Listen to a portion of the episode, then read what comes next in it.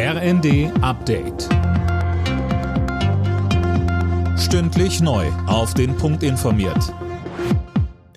Ich bin Dirk Jostes. Guten Morgen. Wer mit Bus und Bahn durch Deutschland reist, muss jetzt keine Maske mehr tragen. In allen Bundesländern fällt die Maskenpflicht im öffentlichen Nahverkehr ab sofort weg. Und auch im Fernverkehr gehört sie der Vergangenheit an. Klaus-Peter Naumann vom Fahrgastverband ProBahn begrüßt den Schritt. Wir konnten das also nie verstehen, dass man im Flugzeug, wo man enger sitzt als im ICE, keine Maske braucht. Im ICE brauchte man sie. Also das war ein heilloses Durcheinander und wir sind froh, dass wir jetzt eine einheitliche Lösung haben. Keiner muss mehr eine Maske tragen. Wer möchte, darf sie tragen.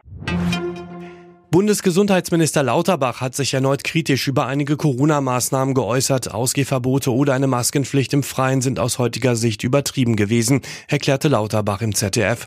Insgesamt sei Deutschland aber gut durch die Pandemie gekommen.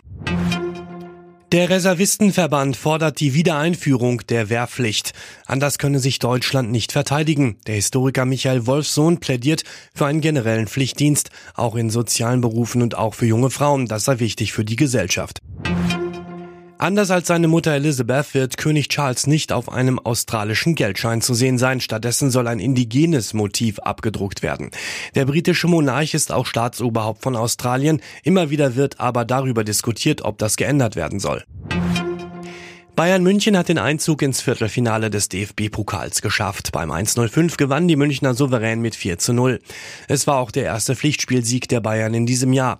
Von Erleichterung wollte Mittelfeldspieler Josua Kimmich im ersten allerdings nicht sprechen. Erleichterung ist immer so ein bisschen negativ. Ähm, die Freude ist sehr, sehr groß. Ich glaube, das hat man gerade schon gesehen und gemerkt, dass wir mit den Fans gefeiert haben.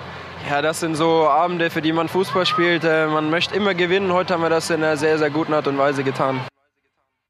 Auch Titelverteidiger Leipzig ist eine Runde weiter nach einem 3 zu 1 Sieg gegen Hoffenheim. Alle Nachrichten auf rnd.de